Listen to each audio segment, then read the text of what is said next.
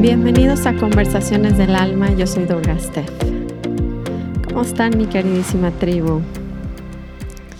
Oigan, les tengo esta gran sorpresa y los quiero acompañar en su semana. Les voy a estar sacando los capítulos los domingos porque creo que es un día que lo pueden escuchar más fácil los que quieran ese dominguito en la tarde y noche.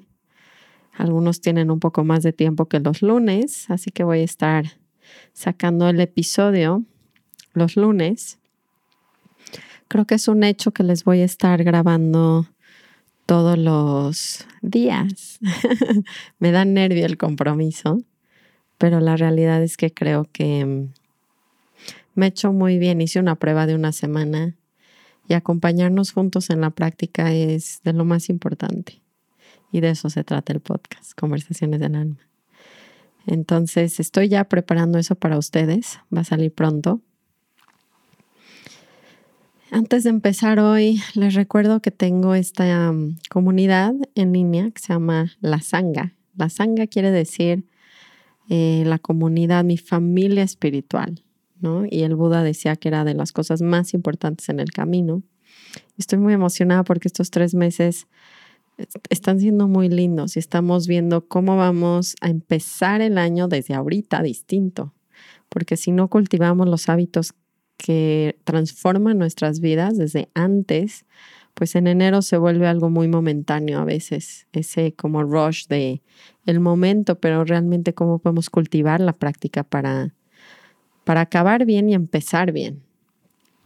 Entonces, si se quieren unir con nosotros, tenemos esos tres meses eh, para que nos acompañen.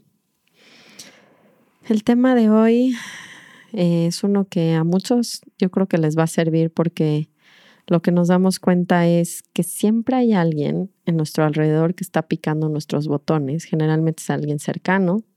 En mi caso, hay mucha gente que pica mis botones, pero, pero diariamente lo pica más una de mis hijas.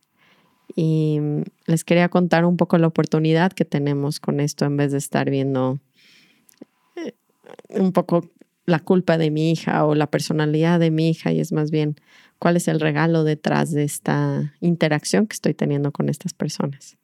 Recordando que las personas no me están dañando, me están despertando. Entonces de eso se va a tratar el episodio de hoy. Y vamos a darnos este espacio juntos para conectarnos con ese lugar tan importante. Entonces suelten, suelten sus pendientes, sus ideas ahorita, sus juicios lo que sea que traigan, quiero que se siembren conmigo en el momento. Entonces tomen un segundo para cerrar sus ojos si es posible. Y vamos a tomar una inhalación. Exhalo. Inhalo. Exhalo. Última vez, inhalo.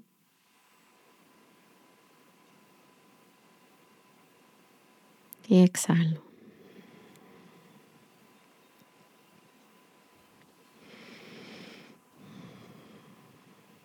El poder ver que la vida me está ayudando es un cambio de perspectiva gigantesco. Yo realmente creo que eso es lo que le llamamos ser espiritual que usamos los acontecimientos diarios de mi vida para despertar, para estar, para purificarme, para ver por qué no estoy bien por dentro. Y en vez de resolverlo afuera, y es lo que estamos tratando, no sé si se dan cuenta, pero todo el tiempo estamos todos intentando ver qué tenemos que hacer afuera para sentirnos bien por dentro. Y el cambio de perspectiva más grande que al menos yo he sentido en mi vida en los últimos años es que no es tanto que mi práctica de sí medito y sí hago yoga y todo lo que quieran, pero más bien es una perspectiva donde empiezo a usar y me acuerdo que en el día me está ayudando el universo a avanzar. Porque lo que me ponga es una lección y es un aprendizaje. Es, digamos, lo más importante del día va a ser ver ¿por qué no me estoy sintiendo bien por dentro?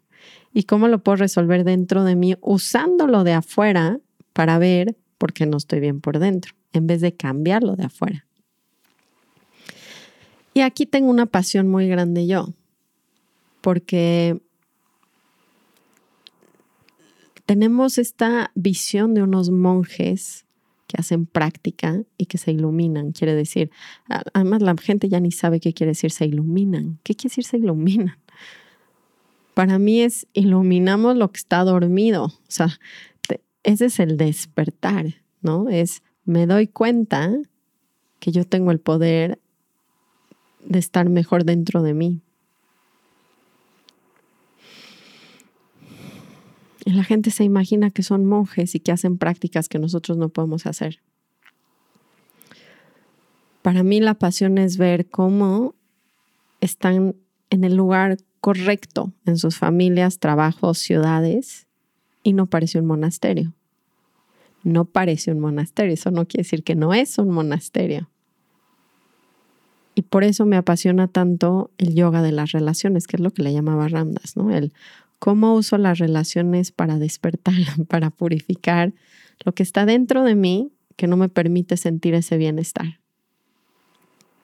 Y se vuelve muy interesante esa visión, porque en vez de estar buscando cómo se escapan de sus familias o de sus trabajos con sus jefes, porque obviamente mucha gente que me escucha tiene hijos, pero mucha no. Y unos tienen novios, parejas, trabajos, pero en alguna relación están hoy en día en sus vidas. Y lo impactante es que nos van a picar los botones. Y ese es un must, es un deber. Es un deber del universo. Qué hermoso, imagínense esto. Qué hermoso saber que el universo me está ayudando de la manera que a mí me toque. Entonces, si tengo pareja, la pareja es el maestro. Si tengo hijos, los hijos son el maestro. el punto aquí es entender que quien me pique el botón es mi gurú. O al menos ese día es mi oro. Y esa visión a mí me apasiona porque tengo tres hijos, un marido, y no me puedo escapar. Entonces, la manera de volverme muy espiritual es entendiendo que ellos son mis maestros más cercanos y más importantes. Este fin de semana me fui con mi hija, chica, bueno, mediana, a una competencia de gimnasia y lo increíble fue ver cómo ella es, de, todos mis hijos, es mi más grande maestra, ¿no? Y es la que más se parece a mí en mi sombra. O sea, me la recuerda en mi cara todo el día, 24 horas. me recuerda dónde no estoy. Y aquí les quería decir algo muy importante. Se los recuerda porque algo les molesta, algo les irrita. Entonces, lo que les va a dar la señal de que esa persona es su maestra ese día, es su estado emocional. Y lo chistoso es que queremos alejarnos de ese estado emocional, ¿no? Porque nos genera muchísimo repele o enojo o irritación. En mi caso, eso, es como, es un, es un enojo combinado con irritación, así como fuego en todo mi cuerpo. Y, y además me doy cuenta que a veces queremos escapar de esto para distraernos o a veces estamos tan distraídos que no nos damos cuenta ni qué estamos sintiendo. Porque ese es el trabajo que hemos hecho más o menos en el occidente. Es al no entender cuál es el propósito de vida y qué significan las emociones, estoy huyendo de lo que me hace sentir por dentro incomodidad, como si con eso se va a quitar. Es muy chistoso cuando entendemos un poco de qué se trata el juego, ver que si huimos de las emociones no está cambiando nada. Nada más nos estamos alejando muy superficialmente de ellas. Pero la herida va a estar ahí y se va a estar repitiendo. Y entonces nos preguntamos por qué no estamos bien en nuestras vidas o por qué de repente enfermamos tanto. Y pues es, chistoso ver cuánto huimos de esto. Y, yo me doy cuenta que de la que menos estoy cercana es de justamente de ella, porque pues es la que me está restregando en la cara todo el día, es mamá, tienes esta sombra, tienes esta sombra, y me duele la sombra, me duele a mí misma, y me duele no porque por ella, me duele porque constantemente me lo hago yo a mí y no me doy cuenta. Y por eso nos duele tanto. Y esto es algo que quiero que observen hoy. La persona que le está picando los botones hace una acción que ustedes se hacen a sí mismos sin darse cuenta. Y esa es la sombra más grande. Por eso el trabajo de Byron Katie, The Work, es tan impactante, porque nos lleva a esas realizaciones, nos lleva a darnos cuenta que me enferma cuando mi hija me habla agresivo, porque yo todo el tiempo me hablo a mí misma agresivo. Y claro que le habla a ella agresivo o a la gente. Y pues fue algo muy impresionante ver cuánto trabajo nos, nos queda en eso y si tomamos hoy o no la oportunidad de llamar eso en vez de huir de eso. Y creo que esa es la primera, el primer consejo que les quiero dar hoy es cómo amanezco y veo quién ¿quién me está picando mi botón? Les puse un, post en Instagram hace unos días que decía, el trabajar tu mayor miedo te llevará a tu mayor evolución. Y es que es un poco lo mismo. Estamos constantemente alejándonos de lo que nos va a ayudar, lo que nos va a sanar, lo que nos va a salvar. Y son esas relaciones las que más les pican, las que menos ven, ¿a poco no? Digo, aquí yo tengo a mi hija todo el día, pero si pudiera, sería la amiga que ya no veo, el jefe que renuncié o la pareja que dejé. Y yo sé que me dicen, pero espérate, ¿cómo? Y yo entiendo, porque si no tenemos las correctas herramientas, ¿por qué me voy a acercar a algo que me genera tanto repele? Y entonces, primero es aprovechar, ¿no? El sentir en el cuerpo lo que me provoca la persona porque eso es una purificación. La gente cree que algo hicimos mal. Yo ya amanecí con mucho miedo, me pasa mucho a mí, ya se los he contado un poco en mis podcasts, que el miedo es una de las emociones que más me acompaña en mi vida. Y si no entendemos que el miedo surge no porque algo está pasando afuera o hice algo malo, ¿no? La, la inmediata conexión que tenemos con emociones negativas es estoy haciendo algo mal y lo tengo que corregir afuera. ¿A poco no? Piénsenlo. Eh, tienen tristeza y es como algo tengo que cambiar. O no estoy yendo con las amigas, o tengo que hacer más ejercicio, o qué está pasando, cómo lo resuelvo fuera de mí. Si estoy enojado, pues igual y es porque igual le doy todo el valor hacia afuera y la respuesta está dentro de mí. ¿Cómo? Primero recordando que esto es lo mejor de mi día sentir miedo. Porque no es que hice algo mal, es que estoy haciendo algo muy bien, estoy atenta, despierta, no me estoy distrayendo con redes, noticias, música, trabajo, ejercicio, drogas, sexo, etcétera. No me estoy distrayendo y tengo la oportunidad de purificar algo que está dentro de mí, que viene dentro de mí, y que es el momento donde me está tocando la puerta como un niño chiquito que llevo abandonando millones de años. Y por fin viene a mi puerta, me toca y yo le voy a decir sí, en vez de no, te vuelvo a cerrar la puerta. Y tiene que esperar otra situación externa donde se justifique al menos que vuelva a salir esa emoción. Entonces creo que ese es el primer gran cambio, es que nos queremos acercar a eso que nos incomoda, siendo primero identificando es quién es mi maestro hoy. Y segundo, qué estoy sintiendo y cómo me abro. Creo que fue la primera vez en mi vida que tuve la suficiente conciencia para no cerrarme de inmediato, porque lo que sucede es que ponemos una pared. Yo la sentí hoy en mi cuerpo. Es como un... Me, me contraigo, me contraigo hacia atrás, me cierro, pongo la pared y ya no siento. Y, luego puedo empezar a tratar de abrirme, pero si desde el inicio nos sabemos que esto es algo bueno, la siguiente vez que empiezan a sentir miedo, enojo, tristeza es, ay, qué bien, qué bien, qué bien. A ver, respira hondo, relájate y le doy entrada a lo que estoy sintiendo. Y luego me voy a fijar qué es lo que tengo que trabajar. Y es con las inversiones. Y les juro que empieza con una frase, porque luego me dicen, no sé ni siquiera qué es lo que me está enseñando este gurú. Bueno, les voy a los voy a acompañar hoy en el proceso para que se den cuenta cuál es la sombra.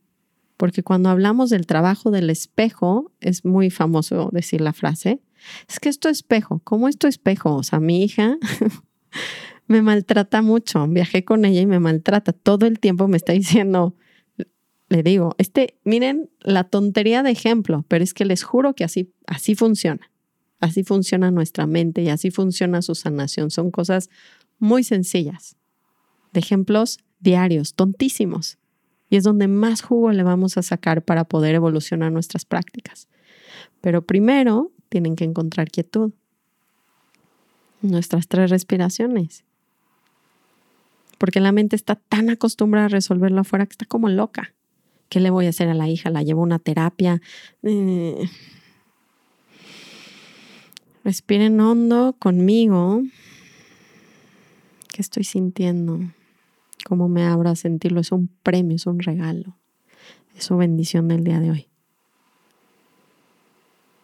Y luego esta persona que está a mi alrededor, que yo ya, cada quien ya sabe quién es. y todos tienen una que te pica más el botón que otra. Y pienso en un ejemplo que me irrite, un ejemplo real. Y les cuento que para mí fue la estoy peinando para su competencia, le, estoy llevando sus cosas preparadas para la competencia y me da sus ligas del cabello y me dice, ¿me las guardas por favor? O sea, guarda todo, estoy guardando todo. Entonces me las da en la mano, las estoy metiendo a mi mochila y me dice con un tono muy exigente, pero me las guardas, mamá, las guardas bien. para esa, para esa frase, algunos de ustedes se van a reír ahorita, van a decir, pues qué. esto es lo que pasa con quien nos pica los botones, es que nos revienta. O sea, es muy chistoso ver cómo cada quien tiene su maestro, porque si hubiera cinco personas más en ese cuarto, nadie hubiera saltado, nadie absolutamente hubiera sentido nada, pero yo me estoy hirviendo dentro de mí. Y esa es la señal del espejo es, me va a enseñar un regalo muy grande, porque lo que me está pasando no lo estoy viendo, no soy, no estoy despierto a eso. Y si no estoy despierto, no lo puedo transformar. De eso se trata el juego y es increíble verlo en las relaciones. Nos estamos todo el tiempo ayudando a evolucionar. Y está hermoso. Bueno, es una visión que a mí me parece con tanto propósito en las familias hoy en día, que se vuelven tan complejas y ver cómo huimos todo el tiempo, ¿no? Millones de divorcios y familias revueltas, que todo está bien, no es que esté mal, nada más es, hay que despertar a ver qué, de qué se trata, de qué se trata el juego. Entonces, mi hija, mi esposo, mi jefe, quien ustedes elijan, les irrita en un momento, en una situación de unas ligas del pelo. y entonces siento dentro de mí que quiero estallar. Y lo que me doy cuenta en ese momento es que yo soy súper agresiva con ella, pero solo si me doy este tiempo de ver qué, qué me va a enseñar qué era hoy. Y en ese momento no lo van a hacer, en ese exacto momento no, pero ahora sí conmigo, en esta reflexión, en este momento de su domingo o de su semana, no sé, pero es, me tengo que dar la importancia de mi vida a lo que de verdad va a ser un cambio en mi estado interno y es este trabajo. No es ganar dinero, ir al gimnasio, verme buena, o sea, es un juego lo de afuera, muy, muy hermoso además, pero solo funciona de la manera correcta si yo tengo resuelto lo interno y empiezo a trabajar dentro de mí. Esas son las personas más libres y más felices, las que trabajan. Y chistosamente, chistosamente, porque todo se da afuera. O sea, tienen dinero, o sea, de verdad para mí es muy impresionante ver que el juego de afuera se vuelve ya un juego, porque para nosotros no es un juego. Entonces, un ejemplo, piénsenlo, una escena, piénsenla, me irrita, me dice una mamá, me guardas las ligas bien, y yo digo, así. y entonces lo que quiero ver es a ver, ¿qué está pasando en ese momento? ¿Por qué estoy tan enojada? Respiro hondo y quiero averiguar. ¿Por qué me enoja tanto que me hable así? Y mi frase muy sencilla que me va a enseñar el espejo es, Keira no debería de ser tan exigente conmigo. Lo que yo siento es una exigencia así de me las guardas en este segundo y las veo donde las metes, así ya saben. Es como una militar atrás de mí. Siento así una fuerza muy intensa. Y ese es el regalo del día. Ay, me dan ganas de llorar, de ver lo que no, lo, cuando no lo ves antes, de repente lo ves y dices, uff, porque lo que se dan cuenta es muy fuerte. Es que mi estado anímico no viene de ella y por eso siempre les doy la pregunta regalo de Byron Katie que dice, estás en esa situación, me está dando las ligas, las estoy tomando, me dice, como me dice en su tono, las guardas bien porque bla, bla, bla. Y yo no tengo el pensamiento que ella no debería de ser tan exigente. Es mágico esta pregunta. ¿Quién soy yo en el momento si no tengo un pensamiento que ella no debería de ser tan exigente conmigo. Tienen que respirar hondo. De verdad tienen que tomarse tres segundos porque si no se los toman, la respuesta es desde su mente. Yo quiero que se metan en el instante, en ese momento. Entonces me meto en la escena, estoy en el espejo con ella. No me molestaría nada. Vería su preocupación. La veo preocupada, le guardo, hasta le hablo bonito y le digo, ya te vi que estás bien nerviosa. Mira, ven, las vamos a meter aquí. Tú también ve dónde están para que tú también sepas y me ayudes. Estoy dulce, estoy amorosa, estoy empática a lo que le está pasando a ella. Estoy súper tranquila. Y quiero respirar esa situación. Y esto es algo muy importante porque estoy sembrando una semilla de cómo yo podría ser en un momento que pareciera que no tengo manera de responder diferente, pero sí tengo. Y es ponerme una nueva piel porque yo no conozco ese tipo de reacción. Entonces quiero disfrutar, no sé, cinco minutos, tres minutos, verme en esa situación y decir, ah, tres respiraciones, ya ni digan minutos. Puedo estar en ese lugar completamente en paz. Ella no tiene un peso sobre mi emoción. Soy yo mismo. Ella no me puede hacer enojar. No sé si se dan cuenta qué grande está lo que les estoy diciendo. Las personas no tienen un poder sobre sus emociones. Ustedes lo tienen.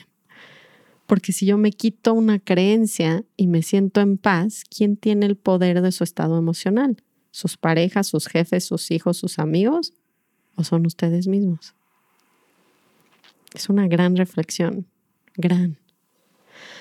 Ahora seguimos. Inversiones. ¿Cuál es el espejo?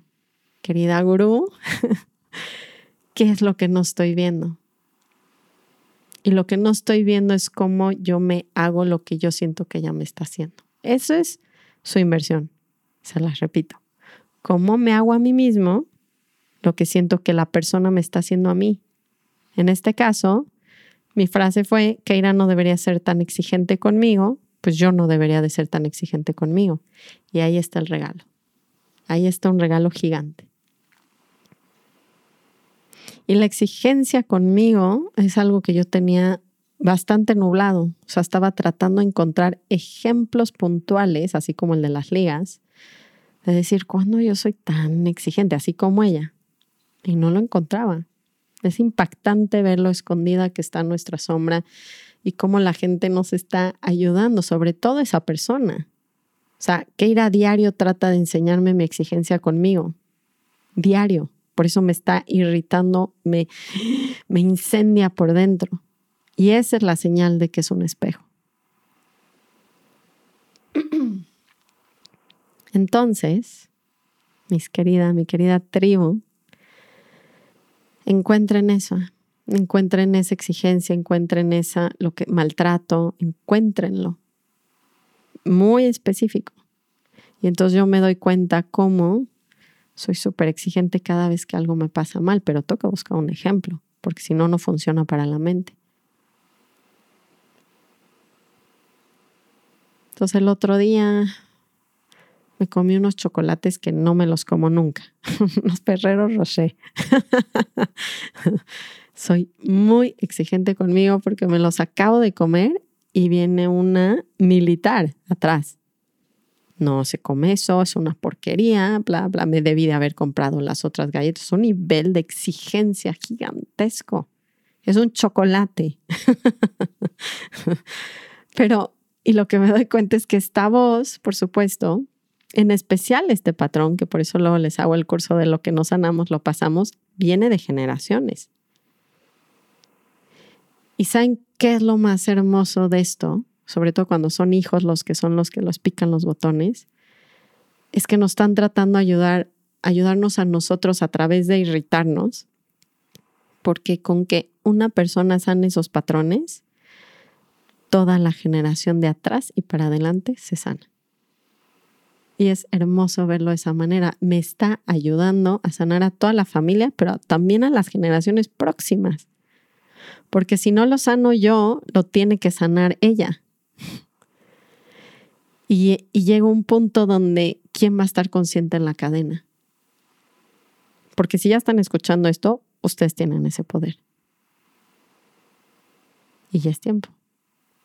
Entonces, ¿qué tienen que hacer? No tienen que pensar positivo, no tienen que poner afirmaciones, tienen que darse cuenta cómo se lo hacen ustedes a ustedes mismos, con ejemplos así de tontos como el chocolate. No me levanté a meditar el otro día y pensé que era una perdedora. No debería estar grabando un podcast. Ah, qué exigente soy conmigo. Si no lo ven, no se resuelve. Aquí el punto de la oscuridad es que no la tengo que pintar de colores, poniendo pensamientos bonitos, tengo que iluminarla. Iluminarla quiere decir me doy cuenta. Y por supuesto que en el mismo ejemplo, sigamos con el trabajo de Baron Katie, lo que quiero ver es cómo yo se lo hago a ella. ¿Ustedes creen que esas personas son las malas, las... Pues lo que yo me di cuenta, y eso sí está muy claro para mí, eso no está tan escondido, al menos en mi caso, es cómo yo soy exigente con ella. Uf, bueno, de aquí sí tengo 20 ejemplos, pero me tengo que dar cuenta. Porque si quiero empezar a cambiar ese patrón, tengo que empezar a ser suave con ella cuando soy muy dura con ella. Y me va a despertar. Me va a despertar la siguiente vez que le quiera decir, no comes nada, bla, bla, bla, bla, bla. A decir, estoy siendo muy exigente con ella. ¿Cómo le puedo hablar bonito? Fue impresionante para mí darme cuenta, porque en el segundo que me dijo, toma la liga, le dije, eres una, claro que le regresé con agresión. Por supuesto que le dije, feo, si no, llévatelas tú y a mí me dejas de molestar. Yo fui muy exigente con ella. No pude verla. Es bien duro. La gente luego me dice, es que si veo me siento mal. No, no, me, no, es una medicina y no se la quieren tomar no me está haciendo sentir mal, me está iluminando algo que yo puedo cambiar. Y si no tengo conciencia, no lo voy a poder hacer. Entonces está mucho peor, lo voy a seguir haciendo el resto de mi vida. Este ejercicio no es para que se sientan mal, es para que se vuelven conscientes y despierten de algo que hacen inconsciente, que ya es tiempo de darnos cuenta para poderlo transformar. Porque yo sufro y sufre la gente a mi alrededor. Y es hermoso este trabajo, ¿ven? Las relaciones son nada, no sé, cantar no me lleva a eso. O sea, yo hago muchas prácticas, se los juro, pero es muy frustrante, sobre todo para la gente yo y entre comillas, que queremos tener paz y mandar paz a todos los seres y le grito y maltrato a mi hija. Es muy fuerte verlo. Y entonces nos frustramos mucho con nuestras prácticas, porque yo no estoy diciendo que no mediten o no hagan yoga o no canten, me lleva mi corazón.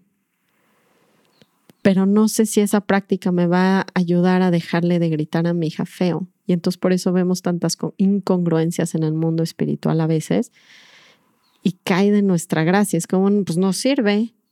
Si mi maestro de yoga tiene tres esposas, maltrata a su hijo, lo veo gritándole, o lo abandona, o no, no, si no lo veo, y no estoy diciendo que podemos ser perfectos, lo que estoy diciendo es usar y hacer el trabajo. Si me ven con mi familia, dejen de escuchar mi podcast. Miren, al menos es saberlo. Nadie es perfecto, estamos encarnados en un cuerpo humano para poder hacer el trabajo. Nadie estaría aquí si no tiene trabajo para hacer, pero al menos darnos cuenta dónde estamos, porque luego nos creemos muy iluminados y por eso pasan tontería y media, porque no tenemos de cómo sacar este tipo de trabajo. Entonces, para finalizar, es una gran práctica sus relaciones y es un regalo quien le genere conflicto. Si es su maestro, si hay una manera de evolucionarlo y si hay una manera de acercarse a lo que más le temen y es el pequeño ejercicio que acabo de hacer con ustedes. Entonces, hoy vean primero, métanse en el momento, déjense de distraer para ver qué están sintiendo y observen quién va a ser su maestro de hoy. Y hagan el ejercicio que hicimos hoy. Estoy segura que les va a cambiar su día y su relación personal. Los abrazo, los quiero mucho, les mando muchos besos y cuéntenme de sus procesos. Namaste. Ram Ram.